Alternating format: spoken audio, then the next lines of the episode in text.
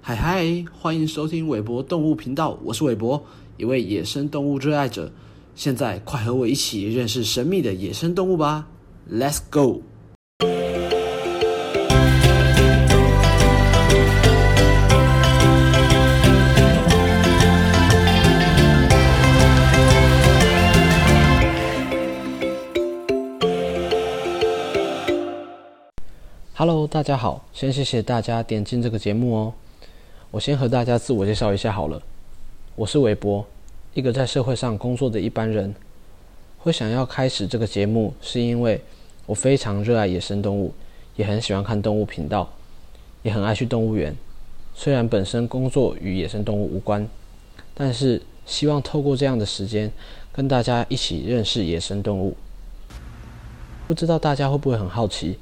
在这个地球上有这么多的动物和我们一起生活，它们究竟都来自哪里？它们吃什么、喝什么？习性怎么样？所以透过这个频道，我希望让大家慢慢的和我一起认识我们在地球上的这些邻居们。OK，我们赶快进入正题吧。今天要和大家分享的野生动物，就是大家都认识的长颈鹿。我们真的常常看到长颈鹿，不管是在电视上的动物频道。还是台北市立动物园里。总之，长颈鹿是一个大家都听过的动物，没错吧？但我今天就要来分享一些长颈鹿的特别的知识。我们都知道，长颈鹿是地表上现存身高最高的野生动物，尤其是它那修长的美腿和脖子。一种普遍存在的错误观念认为，长颈鹿之所以进化出修长的脖子，是为了利用脖子长的优势。吃到其他草食动物都吃不到的树叶。一八零九年，法国的动物学家拉马克，他在《动物哲学》一书中写道：，由于在长颈鹿所生存的环境中，土壤差不多常年都干旱而且贫瘠，迫使它们以树叶为食，并为了能够勾到树叶，不得不时常努力伸长脖子，而且整个长颈鹿属的动物都长期保持这个习性。由此一来，造成其前腿已经变得比后腿长，脖子也是加长版，再加上鼎鼎大名的达尔文，对，没错，就是你我在高中跟国中的时候都学过他提出的物竞天择理论的达尔文，他也认为长颈鹿的腿和颈部一定与觅食行为有关。在一八五九年，他在《物种起源》一书中写道：，就长颈鹿而言，因其身材、颈部、前腿、头部和舌头都十分细长。所以它的整个身体构造非常适合咬食树木高处的枝条，但不同的是，达尔文以物竞天择的理论推断，相较于颈部短的长颈鹿，颈部长的长颈鹿更有可能从艰难的时期中存活过来。这两个学者的观点就是我们普遍大众所了解的知识，但实际上可以支持的证据却寥寥无几。为什么呢？因为长颈鹿在超过一百万年的时间里。始终比其他草食动物都高出约两公尺，这是一个很令人烦恼的问题耶。因为不管以什么样的标准衡量，这都是一种矫枉过正吧。所以在一九九六年，有动物学家对现今众所周知的食草动物竞争假说提出挑战质疑。他们提出了一种替代性假说，就是长脖子是性选择的结果。这种观点就是所谓的。长颈为性而生假说，怎么说呢？因为公长颈鹿常常为了母长颈鹿的青睐而展开争斗，我们将这种仪式称为搏斗，用脖子打架啦。打斗的双方侧衣紧贴，彼此用脑袋重击对方。曾经在一个很夸张的记录中，一头公长颈鹿击穿了对手的耳朵以下的颈部，然后这个撞击力道让对手的一块脊椎骨裂成碎片。其中一块碎片还插进了他的脊柱里，结果这头倒霉的长颈鹿便当场死亡。自一九五零年代以来，加拿大动物学家达格一直致力于研究长颈鹿。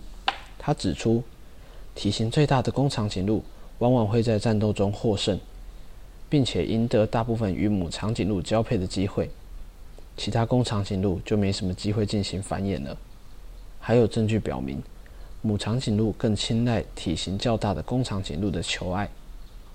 达格表示，所有这些都表明长颈鹿异于寻常的脖子与性之间的关系可能性是比较大的。此外，长颈鹿还解决了一个每年导致数百万人死亡的问题，那就是我们的高血压。长颈鹿呢，天生也是一个高血压患者，它的血压大约是一般成年人的三倍。不过，人家得的不是病，他们的身高要求他们要拥有比普通动物更高的血压，才能将血液从心脏输送到那遥远的大脑。那为什么长颈鹿不会因为高血压致死呢？研究人员发现，长颈鹿的左心室壁可厚达八公分，相比之下，右心室壁约厚一点五公分。厚度代表肌肉的力量。这样的厚度差异是因为右心室只需要将血液送到肺部，而左心室的任务非常艰难，需将血液往上输送超过约两公尺高，才能抵达长颈鹿的头部。研究人员在二零一六年检查长颈鹿的基因组，发现了几个长颈鹿特有的基因变异，与心血管发育、血压和循环的维持有关。此外，长颈鹿还有一个避免心力衰竭的技巧，就是它的心脏电解率与其他哺乳动物不同，这使得心脏每次跳动都能泵出更多的血液。因此，长颈鹿尽管有更厚的心肌，但跑起来也毫不费力。也不会丧命。患有高血压的人也容易在腿和脚踝处出现恼人的肿胀，因为高压迫使水从血管中流出进入组织。但你只要看看长颈鹿细长的腿，你就知道它们也解决了这个问题。长颈鹿用护理师对病人使用的相同剂量来减少肿胀，就是护腿长袜。对人来说，这些是紧绷的、有弹性的打底裤。可以压缩腿部组织，防止液体积聚。长颈鹿用紧密的结缔组织来完成同样的事情。当长颈鹿在弯腰喝水后抬起头时，大脑的血压会急剧下降。这是许多人突然站起来经历更严重的头晕的经验。为什么长颈鹿不会因为这样晕倒呢？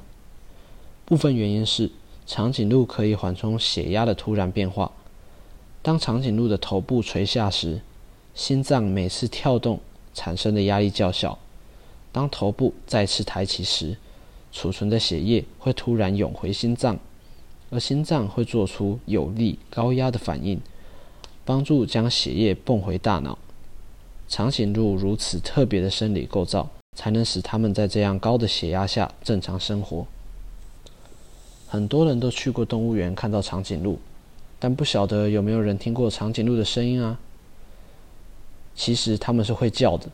长颈鹿平常很安静，不叫不是因为不想叫，而是叫起来实在太辛苦。它的声带中间有个浅沟，本身就不太好发声，再加上发声时需要靠肺部、胸腔和横膈肌共同作用。但由于长颈鹿的脖子实在太长，和这些器官之间的距离实在太远，要叫一次很费力气的。长颈鹿喜欢逆风啃叶子，你知道为什么吗？长颈鹿最喜欢吃的就是金合欢树的叶子。但一旦长颈鹿开始在一棵树上吃叶子，十分钟内，这棵树就会开始在叶子里分泌一种叫单宁酸的液体。动物吃了会有强烈的恶心感。结果聪明的长颈鹿就每每把握十分钟黄金时间内狂吃一棵树的树叶。没想到这合欢树也在进化。在演化成能释放出一种毒素，随着风飘向另外一棵树，向另外一棵树发散出敌人来的的信号。因此，长颈鹿才都会逆风啃叶子，这样它们就不会吃到被通知过的树了。但本集最重要想让大家知道的消息是，在不知不觉中，长颈鹿已被列为濒临绝种的野生动物了。在二零一九年，与瑞士日内瓦。每三年一次的 CITES 会议中，讨论内容涵盖象牙买卖、犀牛盗猎、犀牛角走私、非洲象群数量管理、异国宠物趋势等等。一项史无前例的投票结果在会议中产生，超过一百个国家代表投票表示支持长颈鹿的保育行动。这项投票结果将会开启一连串针对长颈鹿贸易的限制。包含长颈鹿的皮、肉、骨头、尾巴等身体部位的买卖。数个非洲国家甚至提议将长颈鹿列入国际自然保护联盟 （IUCN） 认证的易危物种清单中。在过去三十年间，长颈鹿的数量已经减少了百分之四十，总数甚至已经比非洲象的数量还少。但长颈鹿却鲜少被重视。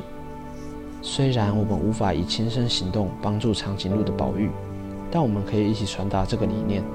为了让这个美丽的动物继续存活在这个大地上，这边稍微介绍一下什么是 CITES 会议，因为未来我们会可能常常听到 CITES 全名濒临绝种野生动植物国际贸易公约，在一九七五年开始，由一百八十三个国家共同签署的一项国际公约。该协约的目的主要是希望透过限制野生动植物的出口与进口。确保野生动植物的国际贸易行为不会危害到物种本身的延续。好啦，这就是今天的节目内容，大概跟大家分享到这。感谢你们耐心的收听，因为这是第一次，所以录起来可能有点卡卡的。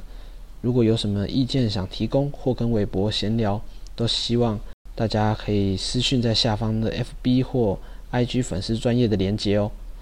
那我们下周同一时间再见啦，拜拜。